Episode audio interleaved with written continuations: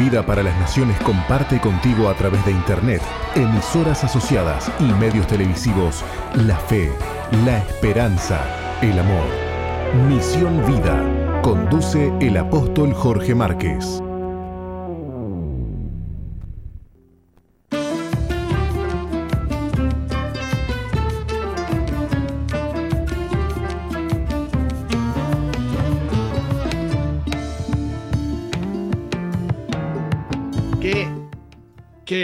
Música, qué linda música, qué vigente que está este hombre, que por Dios, qué vigente. Está, estábamos hablando con, con Nati de que a, a, este siervo de Dios se lo sigue invitando y sigue vigente a través de generaciones, ¿no? Eh, ¿Me podés decir que estábamos escuchando, Roca? Estaría bueno invitarlo para que venga nuevamente, ¿no? A Marcos Barrientos, que estaba cantando este tema junto a Un Corazón, el Salmo 23. Muy bien. Eh, tenía dos o tres cositas para decir. Tengo entendido que tenemos el video de eh, Liana por ahí. A ver si lo podemos disparar.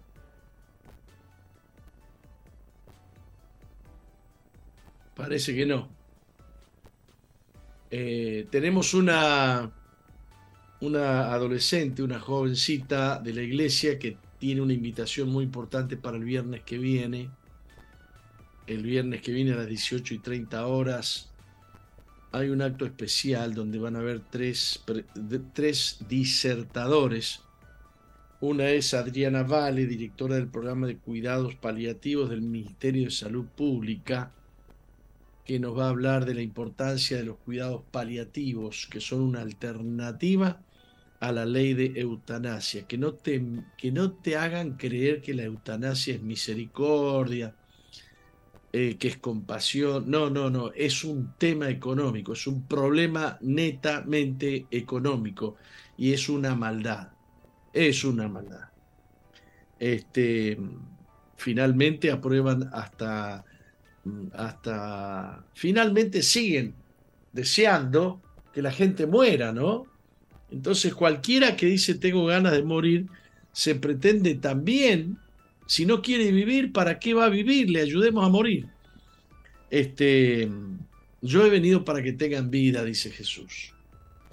La otra disertante es Lorena Quintana, directora del programa Adolescencia y Juventud del Ministerio de Salud Pública ambas profesionales probas, profesionales de verdad, interesadas en la temática. Y el otro eh, disertante de lujo va a ser el general Manini. Estas tres personas, tengo entendido que también va a disertar y va a hablar este diputado Goñi, Goñi que están promoviendo, digamos, que están haciendo giras por todo el país en contra de la ley de eutanasia. No sé, me dijeron que estaba por ahí el video, ¿lo podemos? Lo tiene Mauricio. ¿Estará? Sí. Sí, lo tiene. Lo pongamos. Hola, soy Eliana y quiero contarles que estamos trabajando con un tema que a todos nos debe preocupar. Una pandemia que aún no se declara emergencia, pero por años se ha llevado a miles de uruguayos. Les hablo del suicidio, que por muchas décadas nos ha tenido en primer lugar de los países que más lo sufren. Y por muchos esfuerzos que se han realizado, aún no hemos encontrado salida. Pero a esto debemos sumarle otra situación lamentable. Es que un sector del Parlamento de la República quiere poner en marcha la eutanasia en nuestro país. No logramos entender qué piensan muchos políticos, pero nosotros tenemos que accionar. Por eso desde la Juventud de Plan País te invitamos viernes 30, 18 y 30 horas al edificio del anexo del Palacio Legislativo, para que juntos expertos y especialistas estudiemos, revisemos y propongamos ideas que salven a nuestro país. Recordá, viernes 30, 18 y 30 horas en el edificio anexo del Palacio Legislativo. Vení y seamos parte de la solución. Los cristianos no podemos dejar que las cosas sucedan y que los que mm, ostentan banderas de muerte lleven adelante las políticas públicas. Yo la verdad que felicito a estos jóvenes eh, y adolescentes que están militando en la, en la vida pública. Los, realmente los felicito, son los organizadores de, de este evento trascendente. En un momento en que, eh, en un momento en que debieran haber muchos políticos levantando la bandera de la vida, son acomodaticios, eh, son mediocres. Hay demasiados políticos que no se quieren jugar por los valores y los principios, que con la puerta cerrada dicen yo no creo en esto, yo creo en esto, pero después en la calle no se animan a hablar. Ojalá aprendan de esta primer ministro que ha ganado las elecciones en Italia y de Bolsonaro. Vi esta mañana vi un video donde aparece Lula borracho en la calle haciendo propaganda para ser presidente. ¿Sabía usted? No. Lula borracho, tambaleándose. Impresionante. Eh, increíble. Increíble lo que ha pasado en países como Perú, que ahora lo quieren sacar, Colombia, que ahora, ahora quieren sacar al presidente cuando hace unos meses que empezó. Eh, no había luz para votar, no había luz. No había luz en el corazón. Yo creo que hasta la iglesia cristiana, evangélica y católica votó mal. Eh, bueno, vuelvo a pedir que la gente que está mm, este, compartiendo a través de la radio y a través de otros medios este programa, entre a jorgemarquez.uy y el chat está creo que abajo a la derecha y para conectarse hay que poner el nombre, nada más. Poner el nombre y poder mm, participar de la charla que vamos a tener. Les cuento que eh, desde el año pasado yo tengo, a ver si se ve ahí, a ver, ahí está, una carpeta. ¿Se ve? Se ve. Este, una carpeta sobre las fiestas de la Torá, a la que llamamos el calendario de Dios y que la tenemos en la librería de la iglesia. Ahí tenemos el, el cuadrito, la librería Eliezer, podés venir al hall de nuestro templo central o podés pedirlo, pedirlo a través de este chat y te, te lo mandamos. ¿eh? Este, no sé, habría que ver cómo hacer con el pago y eso de la carpeta. Pero vos no podés estar ausente al conocimiento y a la alerta que Dios pone para que tú estés velando, para que estés sabiendo los próximos pasos que vienen en la historia de la humanidad. Y de esto vamos a charlar ahora. Y les dije que quería que entren en el chat. ¿Por qué? Porque quiero que se interesen y quiero que mm, hagan preguntas. Yo quiero contestar preguntas. ¿eh? Eh, comenzamos, comenzamos con el cuadrito número uno que habla de tiempo Kairos y tiempo Cronos. Dios tiene un calendario que yo le llamo el calendario de Dios, que es el tiempo Kairos. Es un término griego, este Kairos, que tiene que ver no con el tiempo del reloj, sino que tiene que ver con hechos o acontecimientos que ocurren eh, dentro del, del, tiempo Cronos. El tiempo Kairos tiene que ver con eventos históricos profetizados por Dios en la Biblia que se van sucediendo uno a uno y se van cumpliendo las profecías que nos van marcando el camino de hecho que Dios ha indicado desde el principio para que nosotros sepamos cómo terminan las cosas. Las cosas no van a terminar como está planificando el hombre, las cosas van a terminar como Dios lo ha eh, planificado. Eh, vamos al segundo cuadrito. Eh, todo esto, por eso dice Dios que desde el principio lo avisó. Y avisó que había hecho las lumbreras en la expansión de los cielos que son el Sol y la Luna, básicamente, y también las estrellas, que sirven para separar los tiempos. Aquí está el tiempo Cronos y aquí también está el tiempo Kairos, para separar el día y la noche, y sirvan de señales para Mohadin, eh, para días y años. Está hablando este versículo que es Génesis 1.14, que eh, utiliza, se utiliza el término sazones en el Nuevo Testamento y se utiliza el tiempo estaciones en el, en el, en el, en el, en el versículo de Génesis capítulo 1, 14, pero que el término es mojadín, que significa convocatorias, que significa mm, este, eh, fiestas, o algo parecido. Y a esto le llamamos las fiestas, eh, las fiestas de Dios. Fiestas que estaban ordenadas en el Antiguo Testamento y formaban parte de la ley de Dios, o forman parte del ordenamiento de Dios, del orden eh, que Dios ha establecido para su relación con su pueblo y sucede que en estas fiestas Dios tiene un encuentro con su pueblo. Eh, y son eh, siete las fiestas, son siete las fiestas ordenadas por Dios y están en el capítulo 23 de Levítico.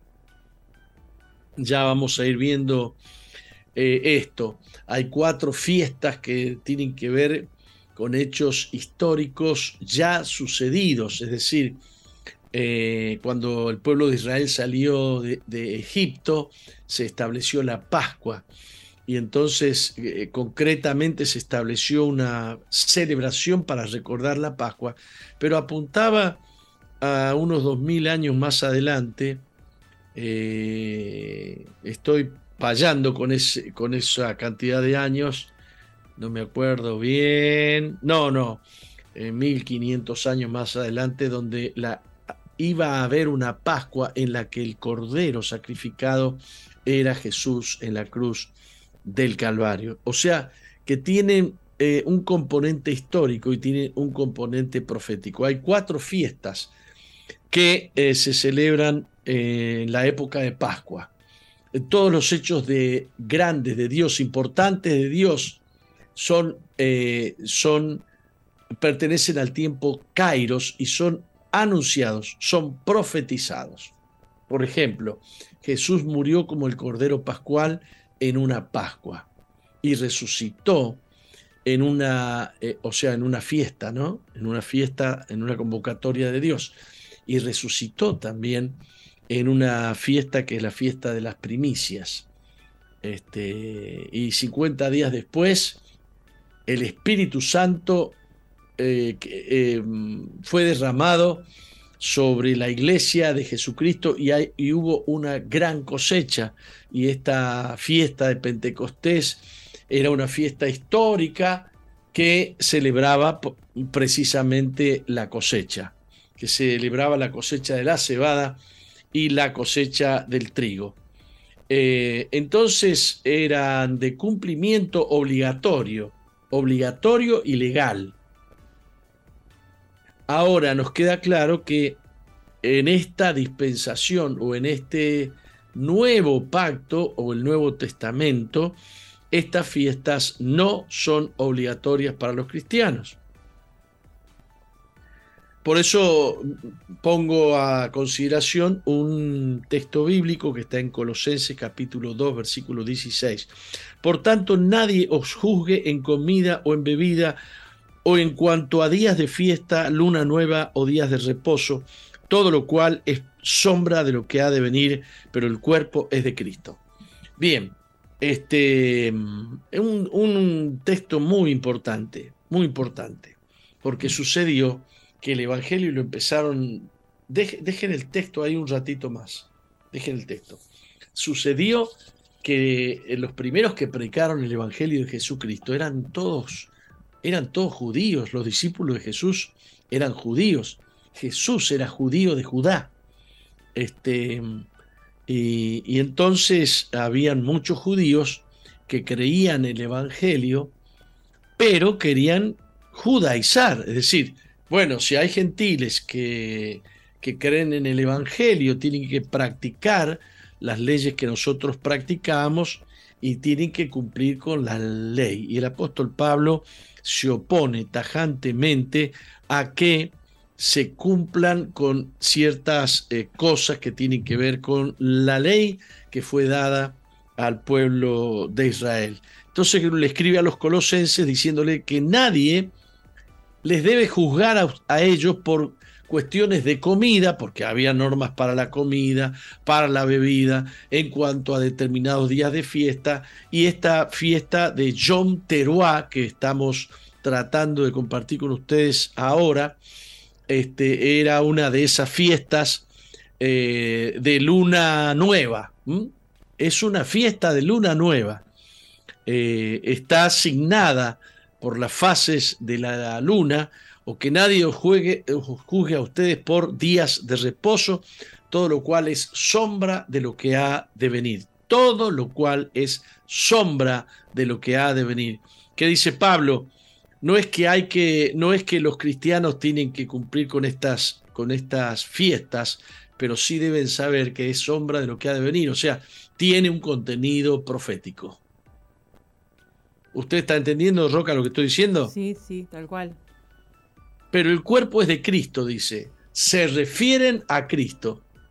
Todo el Antiguo Testamento habla de Cristo, todo el Nuevo Testamento habla de Cristo. Cristo es la revelación de Dios para el mundo, Cristo es la palabra de Dios para el mundo, Cristo es la verdad de Dios para el mundo. Eh, y las fiestas eh, hablan de Jesús. Por ejemplo, la Pascua habla de la muerte de Jesús. La fiesta que mencioné recién de las de las primicias habla de la resurrección de Jesús. La fiesta de la cosecha, todas las fiestas tienen un contenido agrícola, ¿eh?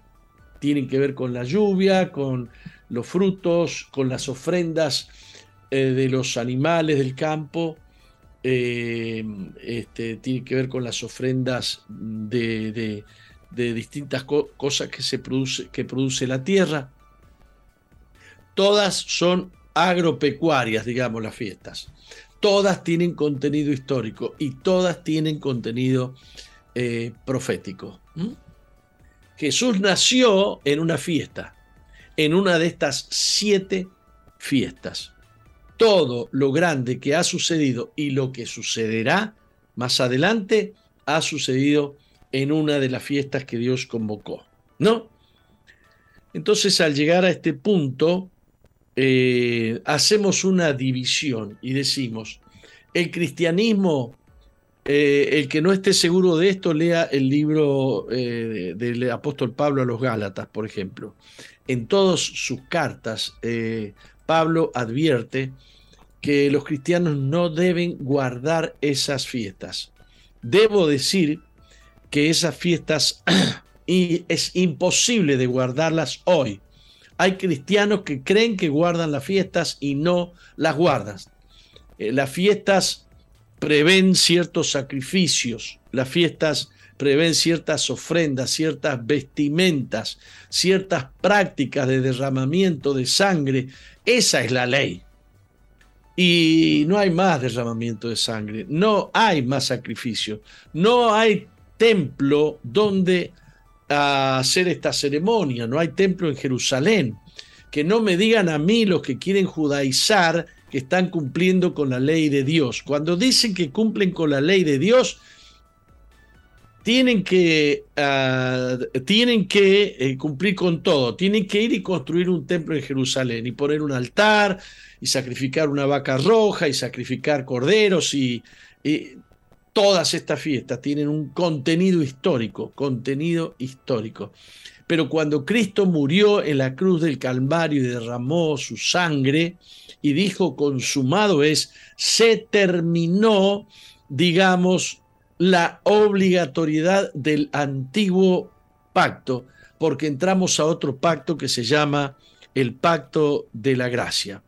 Por causa de la ley conocimos el pecado y conocimos la condenación, dice el apóstol Pablo, pero por causa del nuevo pacto en la sangre de Cristo.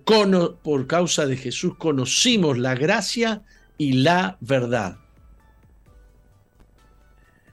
Entonces eh, se abren, se abren dos grandes grupos, los que quieren cumplir la ley y les llamamos judaizantes, que quieren ponerse la kipá, que quieren vestirse como si fuesen, y hasta se hacen rabinos, cristianos rabinos, que, que, utilizan términos en hebreo, este, que dicen que si no lo decís en hebreo, si no lo decís en hebreo, este, no le podés llamar Espíritu Santo, le tenés que decir, eh, no me acuerdo cómo era, Hakodesh.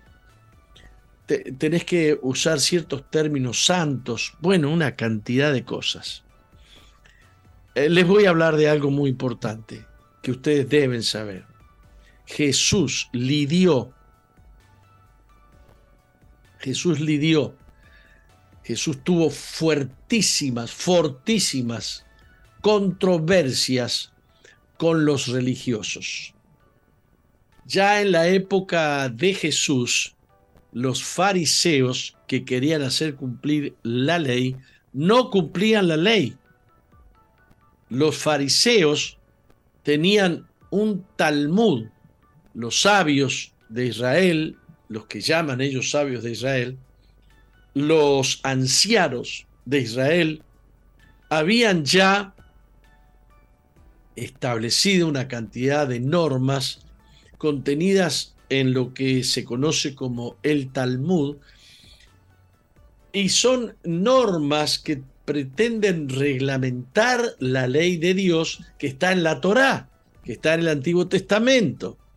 Entonces los, los eh, fariseos obligaban a cumplir las normas de los ancianos y Jesús se opuso tenazmente y los trató a estos eh, religiosos de hipócritas. Bien profetizó de vosotros, a ver si me pone el, el, texto de Mateo 15 del 7 al 9.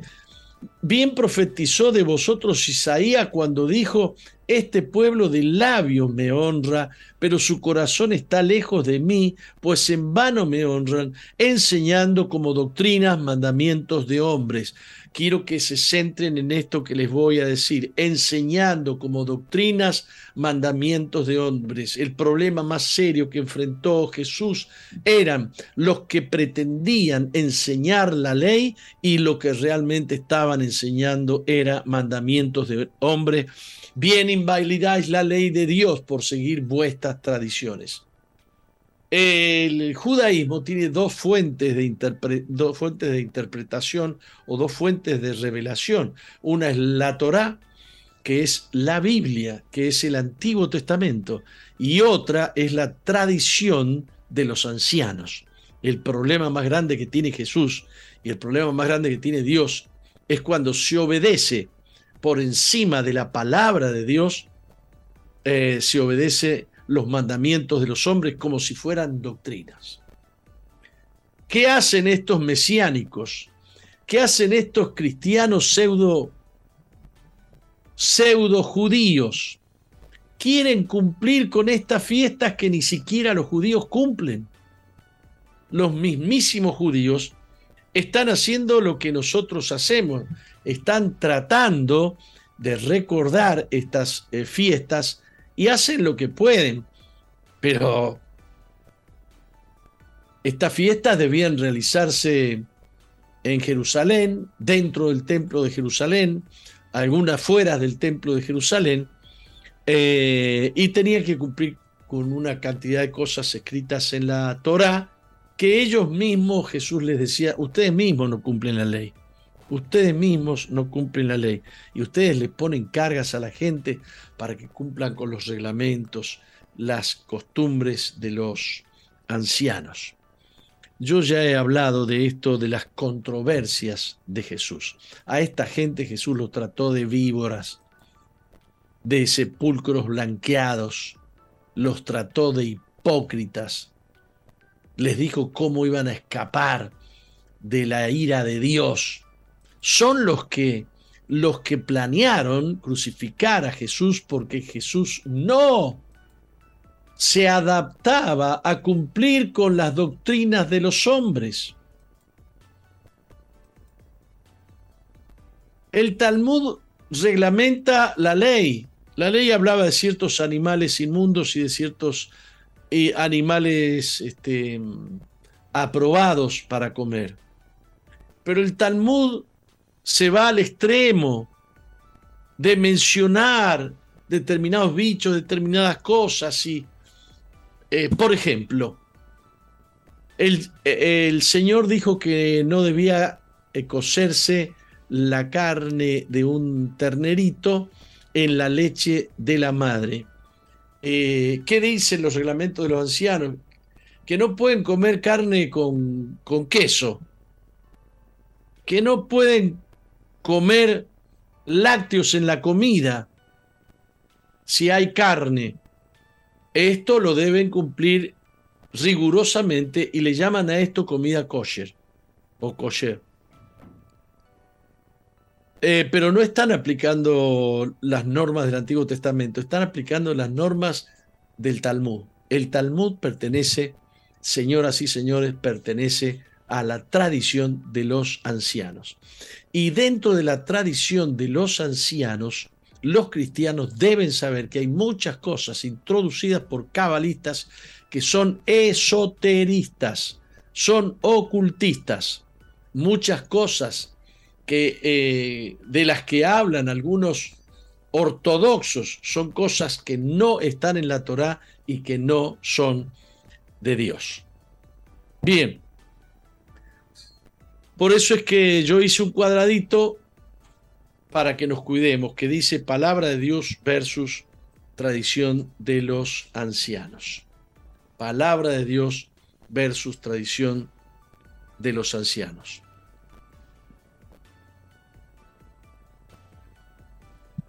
La tradición de los hombres se levanta contra la palabra de Dios.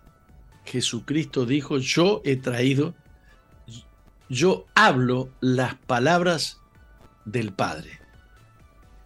Hago lo que el Padre dice. ¿Qué decían los, los fariseos? Tus discípulos no se lavan las manos, no siguen la tradición de los ancianos. El problema más grande que tiene Dios con las iglesias son sus estatutos, sus reglamentos, sus, sus costumbres, su mandato de hombre. Estuve en un congreso, en estos días, estuve en un congreso en el que mm, eh, un pastor eh, dijo que su organización les obliga, no sé si con 60 o con 70 años, les obliga a los pastores a jubilarse y se tuvo que jubilar. Tenía buena salud, tenía qué sé yo, pero él se tuvo que, jubilar porque era una norma de, mm, de su denominación.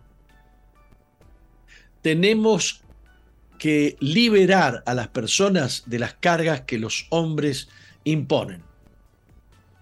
Si la carga no la ha puesto Dios y la carga que Dios ha puesto está en su palabra, este, ¿Qué vas a reglamentar si te podés poner desodorante o no te lo podés poner? Si tenés que, este, rasurarte o no las axilas, que, son cosas que hacen algunas, eh, religiones, algunos grupos cristianos, este, que obligan a las, damas eh, a andar con las piernas peludas y qué sé yo cuánta cosa.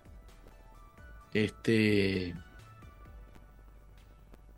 bueno, hecha esta aclaración, decimos, nosotros nos atenemos a examinar estas fiestas no para cumplir la ley, sino que lo hacemos porque tienen un contenido profético.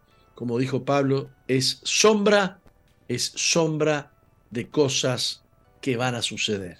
Como decía, sombra de lo que ha de venir, sombra de lo que está por suceder. Como yo quiero saber lo que va a suceder porque Dios quiere que yo lo sepa, porque Dios quiere que yo esté alerta. La fiesta de John Teroa y vamos al cuadrito siguiente, eh, coincide con el 25 de septiembre de nuestro calendario gregoriano, pero en el calendario de Dios, en el que Dios estableció cuando el pueblo de Israel salió de Egipto y le dijo a Moisés, este será el primer mes del año para vosotros. Este, entonces, mm, ese es el mes de Tisri, eh, o mes, eh, el mes de Tisri, sí. No, el, el, primer mes del año es Nisan, es Nisan. Y Tisri es el mes séptimo. Esta fiesta que estamos viendo nosotros del 25 de septiembre tiene que ver con un grupo de fiestas, con tres fiestas ordenadas por Dios, celebraciones, convocaciones que no podemos dejar pasar por alto. ¿Por qué? Porque nos recuerdan cosas que van a suceder. El 25 de septiembre tenemos entonces esta celebración, después viene la segunda celebración que es Yom Kippur, que es el día más solemne del año, que es el día más importante del año, que es el día de la expiación y que también vamos a estudiar la semana eh, que viene y que cae el 4 de octubre.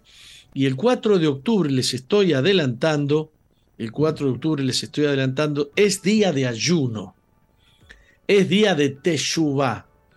Eh, el más importante del año, porque ese día, ese día se define si mi nombre queda escrito en el libro de la vida o no queda escrito en el libro de la vida.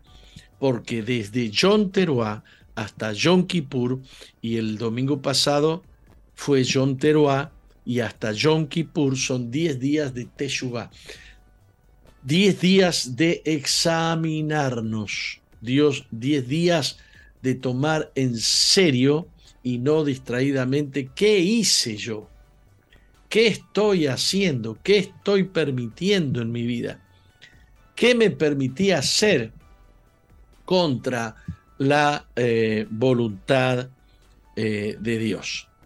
Entonces, el 4 de octubre, el martes que viene, vamos a celebrar Yom Kippur. Hoy estamos hablando de Yom Teruah. Eh, Yom Kippur es una fiesta cumbre. Es una, y, y Yom Teruah es un anuncio, una señal de que viene Yom Kippur. Es una alerta y significa día de trompetas. ¿Me escuchó usted? Sí. ¿Me está siguiendo? Atentamente. Perfecto. Está indicada en Levítico capítulo 23, desde los versículos 23 al 24. Habló Jehová a Moisés diciendo, habla a los hijos de Israel y diles, en el mes séptimo, hoy ya estamos en el mes séptimo del calendario de Dios. El calendario de Dios es el que Dios ordenó en el libro de Éxodo el calendario actual de Israel o eh, el calendario legal del Estado de Israel surgió por allá, por el año 300 no sé cuánto, cuando se pusieron los ancianos a estudiar qué significaba el soplido, porque eh, teruá tiene que ver con soplar, tiene que ver con soplido y eh, es una fiesta de trompetas, es una fiesta de soplar la trompeta. La trompeta es un instrumento para eh, advertir de, muchas cosas, según sea el toque de la trompeta. Eh, hay guerra, según sea el toque de la trompeta, hay fiesta, según sea el toque de la trompeta, hay que ir a, Jerusalén o hay que juntarse en algún lugar siempre es un llamado de atención. Es un llamado de atención de parte de Dios, ¿no? Em, entonces, el primero del mes séptimo cayó este domingo que pasó. Pero para Israel, para el Estado de Israel, este 25 de septiembre en el calendario legal, el que obedece al, este, a, la, a las costumbres de los judíos y desobedece la ordenanza de Dios, es el día primero del mes primero. Por eso en Israel se entró, se, se festeja Año Nuevo, se festejó el, el 25 de septiembre, que ellos le llaman el primer día del primer mes. Y la Biblia le llama el primer día del mes séptimo. ¿Se entendió? Sí. Tendréis eh, día de reposo, dice. El primer día. No importa si cae martes, miércoles o jueves, no importa. El primer día del mes séptimo hay un día de reposo. Eh, el día de reposo es eh, normalmente el día sábado, el séptimo día de la semana. Pero cuando Dios convoca a una festividad, ese día se transforma en un eh, Shabbat especial. O sea, nadie en, Israel, nadie en Israel, ningún judío hace esto. Ninguno, no hay ninguna, ninguna parte, ninguno. ¿A, qué te referís? A estas celebraciones, al día de reposo, al, no seguir las normas de, los ancianos, sino lo que realmente dice la Biblia. Imagínate que ellos no celebran Yom Teruah. Ellos celebran Rosh Hashanah, el primero, el primero del año, el primer día del año, este, que es año nuevo. Para ellos es año nuevo. Para la Biblia es el primer día de, tres, de diez días de teshuvá, de arrepentimiento, de afligirse. Y resulta que lo han transformado en el primer día, el primer día del año, un día festivo. Claro. ¿Entendés la diferencia? sí. Terrible. Entonces, este, muchos judaizantes se ponen a celebrar el año nuevo y te hablan de las frutas que hay que comer y de las comidas que hay que comer y estar contento. Están siguiendo los mandamientos de los ancianos, prácticas que Jesús combatió. Eh, también la Biblia en el libro de números eh, habla de, de Yom. Eh, al son de trompetas, decía Levítico 23, 23, ¿no? Y 24. Al son de trompetas. Es una fiesta de trompetas. Es una fiesta de tocar trompetas. Es un anuncio, es una señal. Inician 10 días de eh, examen, de examinación personal y de pedir perdón. Y también se menciona eh, esta fiesta en Números capítulo 29, versículo 1. En el séptimo mes, el primero del mes, tendréis santa convocación. Ninguna obra de siervos haréis, o será día de sonar las trompetas. Será día de sonar las trompetas. En este cuadrito que le hemos puesto y que se está viendo ahí, eh, se muestra que la luna llena está, comienza el primer día del mes a dejar de ser luna llena y comienza su camino hasta el día 15, hasta ser una... Eh, perdón, dije luna llena, no, luna nueva. Hola. Sí, sí, sí. ¿Dije luna llena yo? Dijiste luna llena, sí, es luna nueva. No, es luna nueva. Está toda oscura.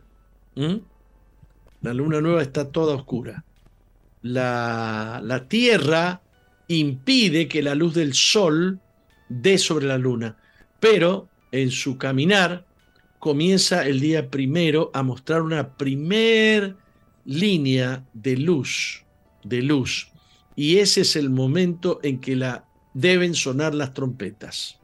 Ese es el momento y comienza la celebración, comienza la fiesta. Bien. Digamos que eh, el, pueblo judío tiene estas mismas palabras, bueno, en, su, en la Torá, ¿no? Todo esto que nosotros, que vos estás exponiendo, lo tienen ellos por escrito, ¿no? Esto está en la Torá, esto está. Pero lo tienen esto está en la Torá, ellos lo, leen y lo saben. Pero no lo ejecutan, no lo hacen. Eh, bueno, como te dije, han puesto eh, Rosa Yaná, han puesto eh, Año Nuevo en el lugar de esta fiesta de Yom Teruah. Entonces, hay cosas que están en la Torá para ellos, hay cosas que hacen que está en la Torah y hay cosas que hacen que está en la tradición judía, en la tradición de los ancianos. Le llaman sabios y ellos obedecen a los sabios como si fuera la Biblia. Ese es el grave problema. Pero más grave es para los cristianos que quieran cumplir la ley y no cumplen con la ley, sino que cumplen con la tradición de los ancianos. Eh,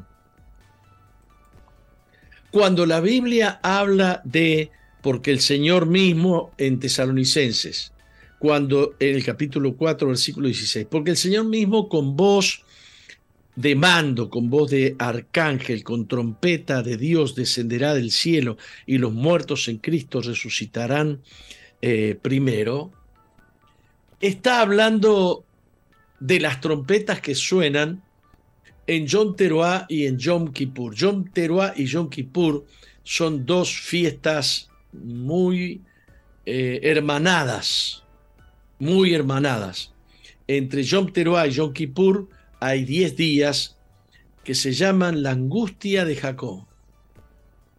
Y que Dios ordenó que en esos días, empezando el día primero, el pueblo se humillara delante de Dios y se afligiera delante de Dios, porque en la celebración más importante del año que se iba a celebrar en Yom Kippur, se determinaba si había perdón para que el nombre del pecador quedara escrito en el libro de la, Biblia, de la vida o quedaba borrado del libro de, de la vida.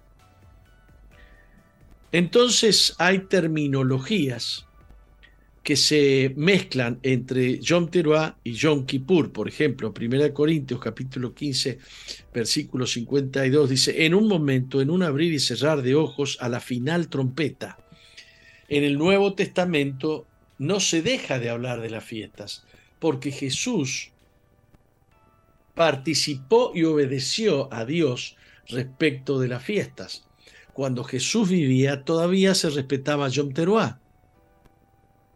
Cuando sus discípulos comenzaron a predicar el, Evangelio, respetaban Yom Teruah. Y ellos mismos participaban de las fiestas.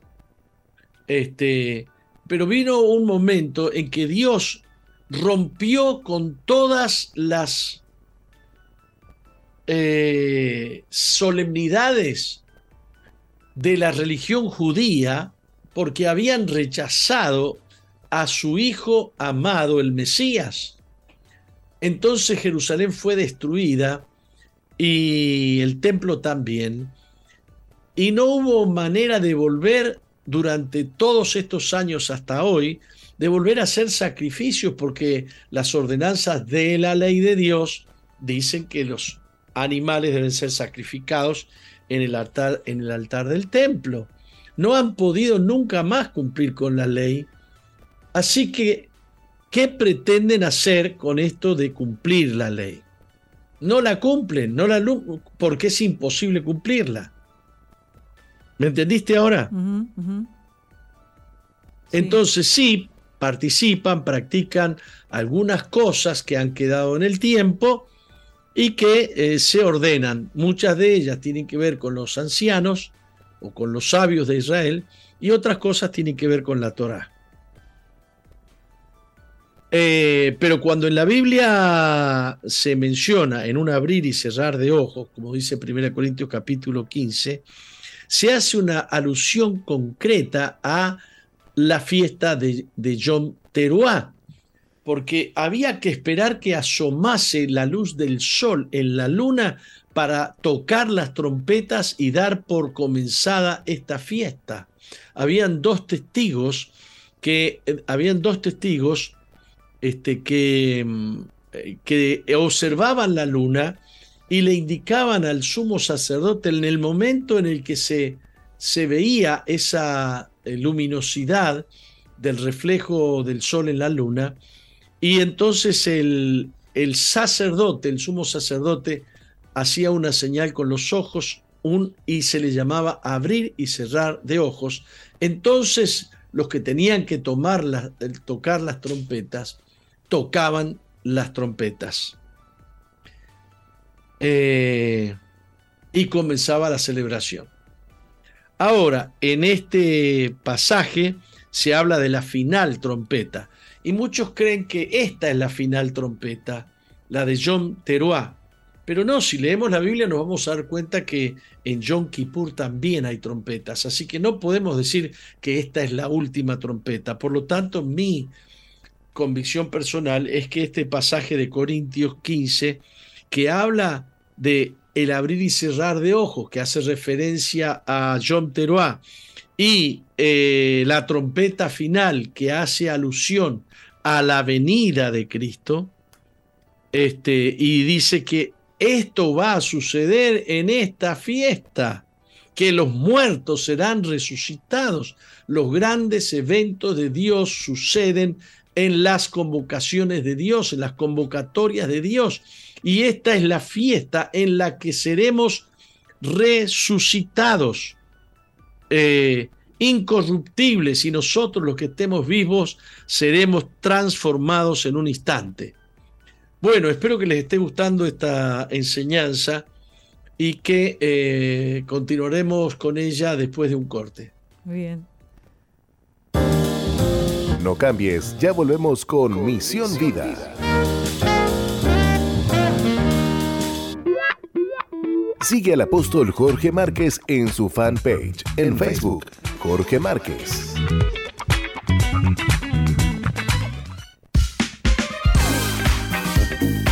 Misión Vida, ahora más 2.0. Interactúa con nosotros en la red, en Facebook, Misión Vida 2.0 o ingresa en nuestro website www.misionvida.org. Ahora, más 2.0.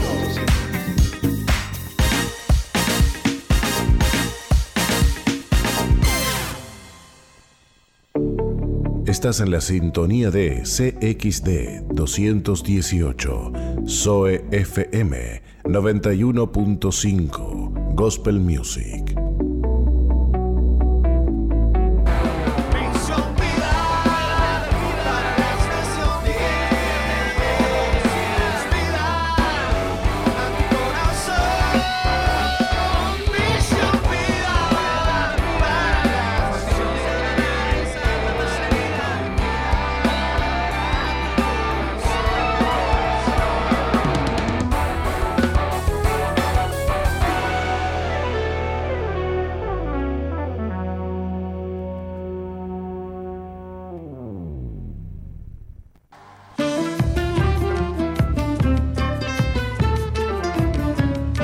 Continuamos con Misión Vida en esta mañana. Le pido a Mauri que me ponga el teléfono que nosotros tenemos habilitado para que la gente que nos escucha nos haga preguntas o nos pida oración o se saque eh, inquietudes. ¿eh? Me gustaría me gustaría tener un cartel grande que, que tenga el 094. No, no, no, no.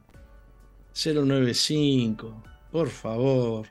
095-333-330 es el teléfono que la iglesia Misión Vida, el anterior que pusieron era, del, era el teléfono del programa.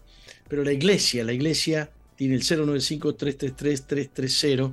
Yo estaba entusiasmado, parece que me pasé de largo, hablé de más, no sé. Eh, pero mañana vamos a continuar con estas fiestas. Les cuento a todos los que me oyen que el martes que viene que es el 4 de el día que corresponde el, de octubre, que corresponde Yom Kippur, es un día de ayuno, es un día de ayuno. Y yo convoco desde este lugar a un ayuno a toda la iglesia. Que nadie coma nada el próximo martes y que todos vengan a las 19 horas al, a nuestro templo central y que eh, creo yo que 19.30 estaremos poniendo en el aire mm, las enseñanzas de John Kippur. Le entrego al pastor Martín si está por ahí. Aquí estamos, apóstol. Aquí estamos, escuchando. un abrazo. Abrazo, abrazo grande. Bendiciones. Bueno, bendiciones. Bueno, muy bien. Eh, estimada mm, Roca, pasa como usted no estuvo, ya no, sé ni quién está conmigo. Claro, ya me cambió.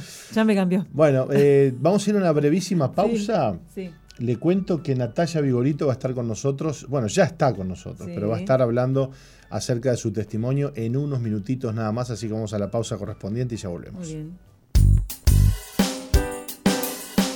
No cambies, ya volvemos con Misión, Vida.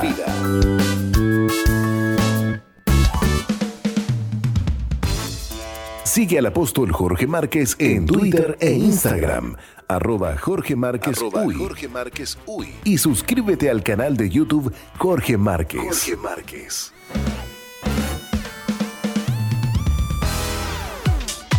MBTV Televisión para las Naciones. Excelentes contenidos para todo público. MDTV. Ingresa a nuestro website www.misionvida.org y cliquea en TV en vivo. Televisión para las Naciones.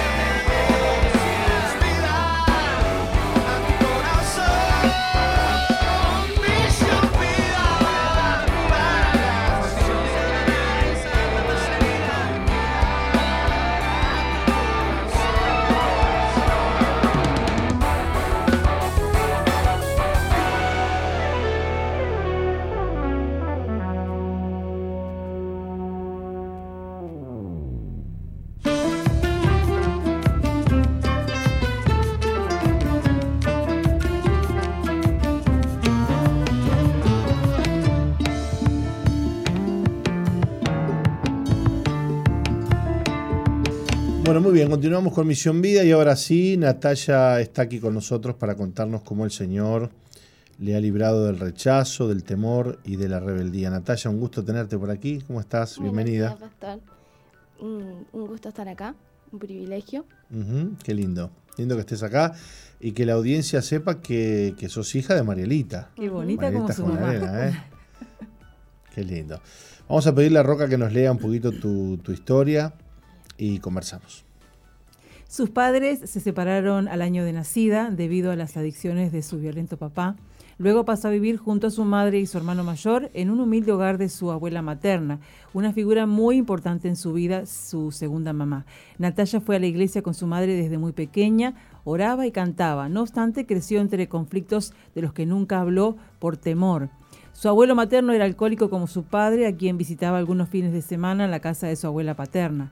Esta era una mujer violenta que siempre la maltrató y rechazó. Natalia odiaba esos días y eh, la abismal diferencia que hacían entre ella y su hermano. Su padre alguna vez la defendió, pero él no podía con su vida. Es más, las, los usaba para salir por las noches a fin de que sus padres no lo molestaran. En ocasiones dejó a ambos hijos encerrados en el auto para irse a drogar. Recuerda la noche que la llevó... Eh, espera que me perdí. ¿Ayudo? Sí. Recuerda la noche que la llevó a comer a un carro de hamburguesas y le dijo, ahora vuelvo, y regresó al amanecer. Para entonces ella no sentía odio ni dolor, solo vergüenza y malestar al escuchar lo que todos decían al mirarla, pobrecita. Desde ese día algo cambió en su corazón. Nunca más sería una pobrecita. Luego de, su madre se alejó de la fe y se unió en concubinato con un hombre alcohólico. Entonces nació su hermano Santiago. Cuando se fueron a vivir eh, con la pareja de su mamá, Natalia tuvo un cuarto hermoso donde conoció la soledad.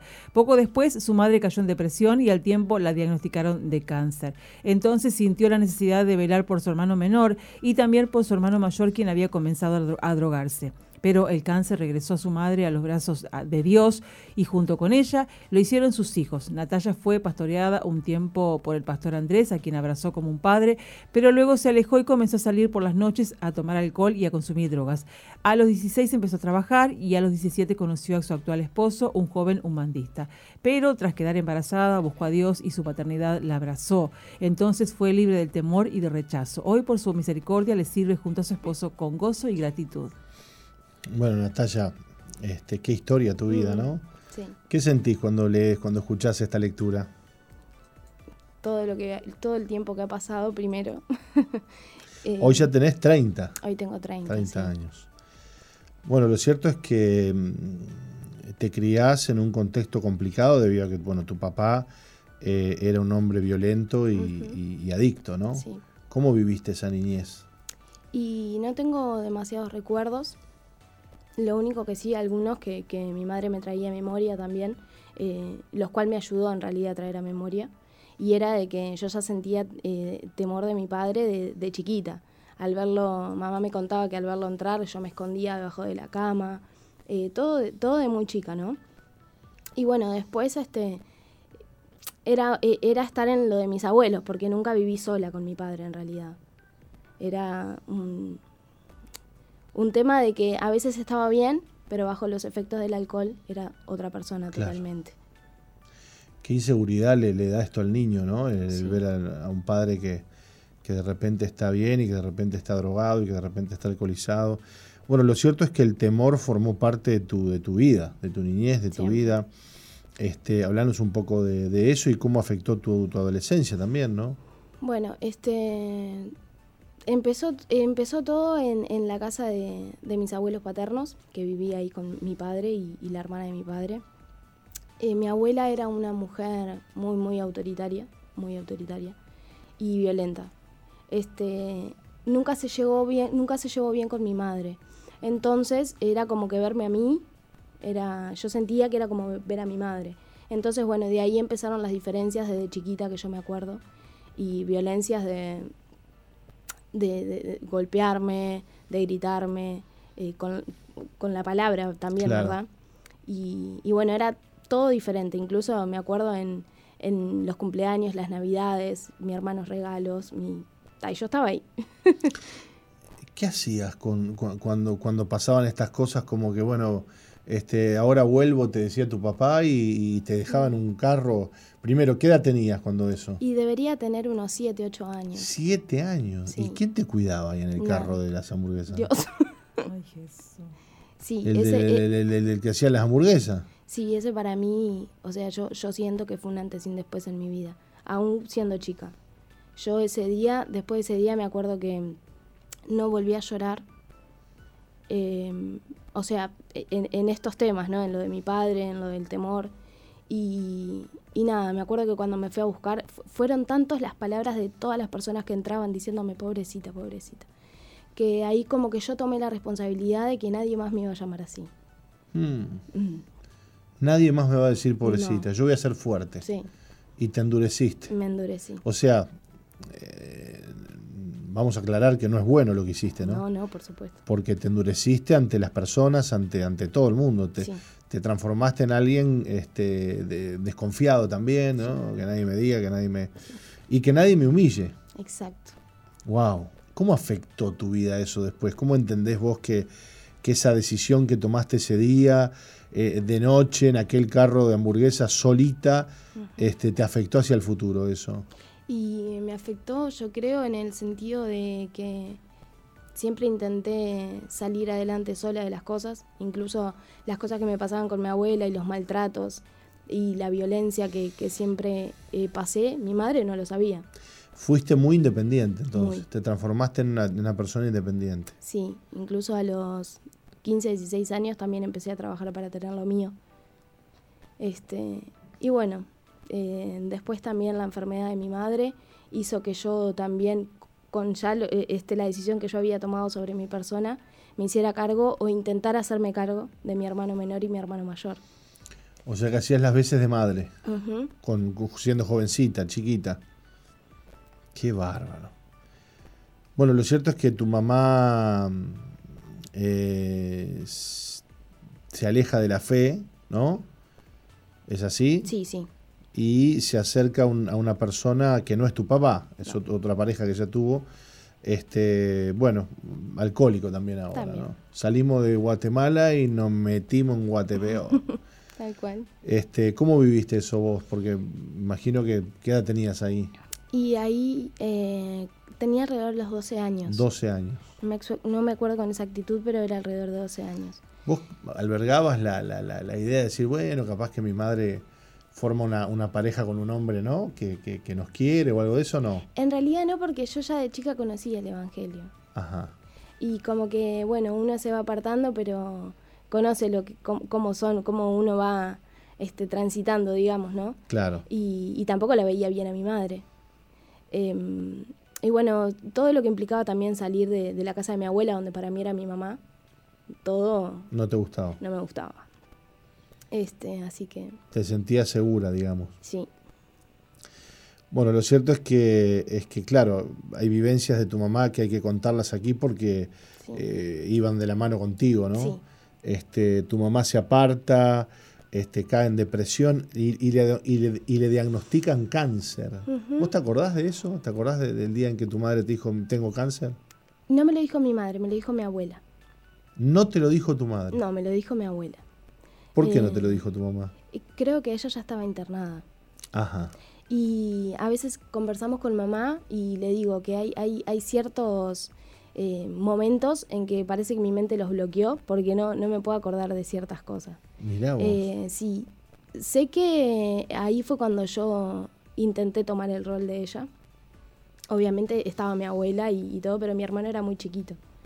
Y ya vivía con él en la casa del, del, del que era el novio de mi mamá. ¿Tu hermano quién? Santiago. Santiago. Santiago.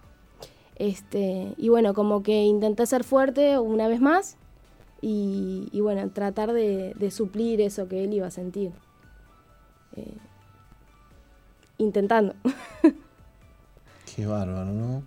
Eh, y uno podría decir, bueno, qué, chica fuerte, qué lindo, qué responsable, pero eso te iba transformando a vos en alguien más independiente, eh, no, bueno, yo no necesito a Dios, yo salgo adelante sola, a mí nadie me ayuda, este, y tomando un rol muy, muy peligroso porque eh, eran responsabilidades que vos, vos tenías que estar pensando en otra cosa a esa altura de tu vida, ¿no? De repente, qué sé yo, ¿no?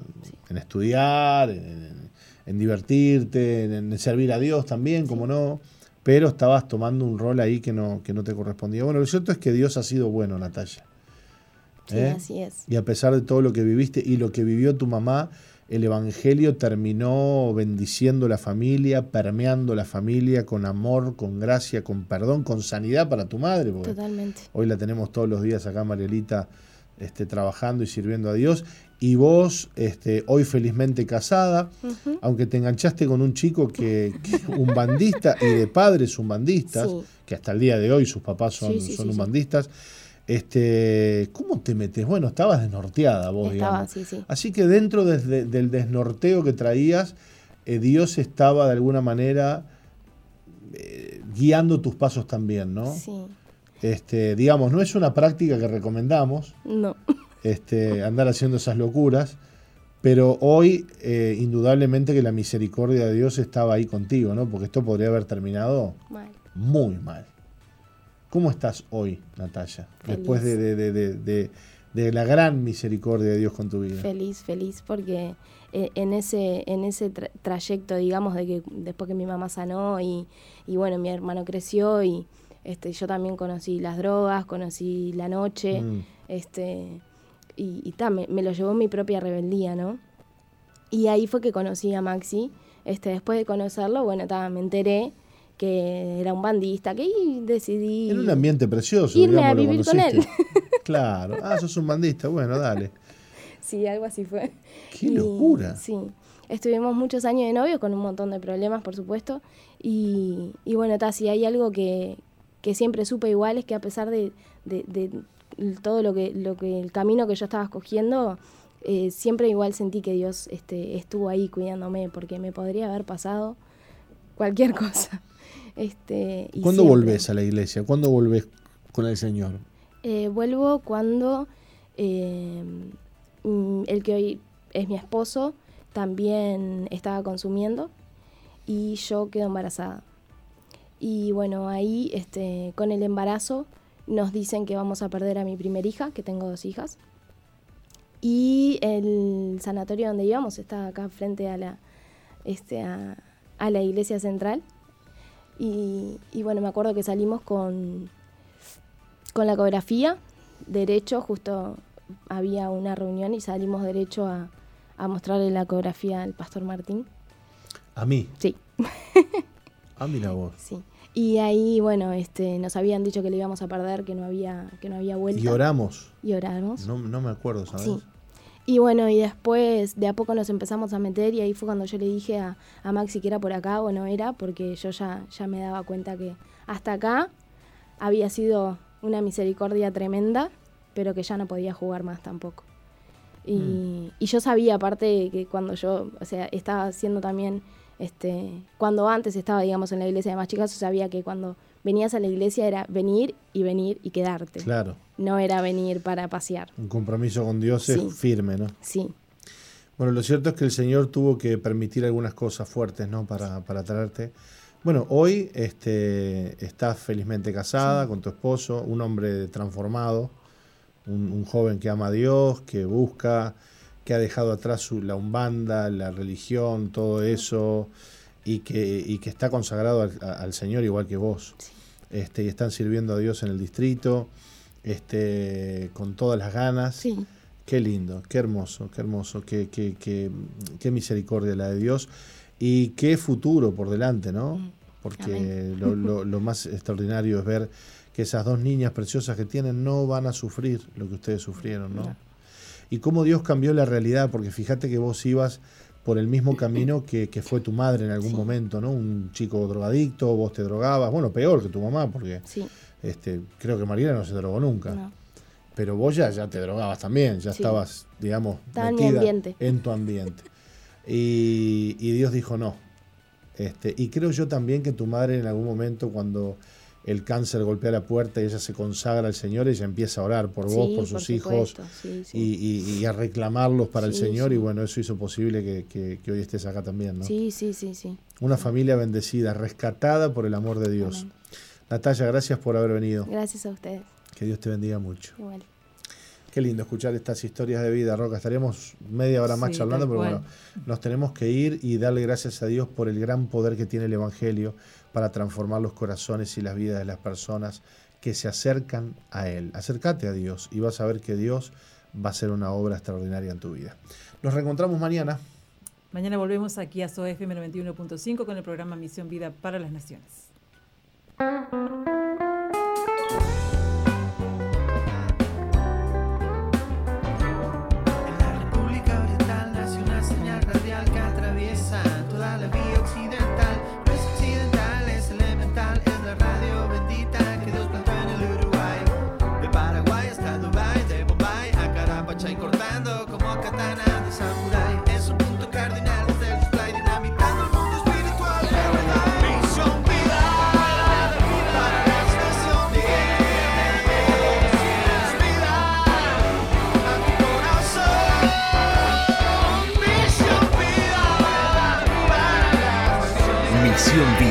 La iglesia que Dios plantó en Uruguay para que juntos alcancemos lo imposible, presentó su programa exclusivo que conduce el apóstol Jorge Márquez.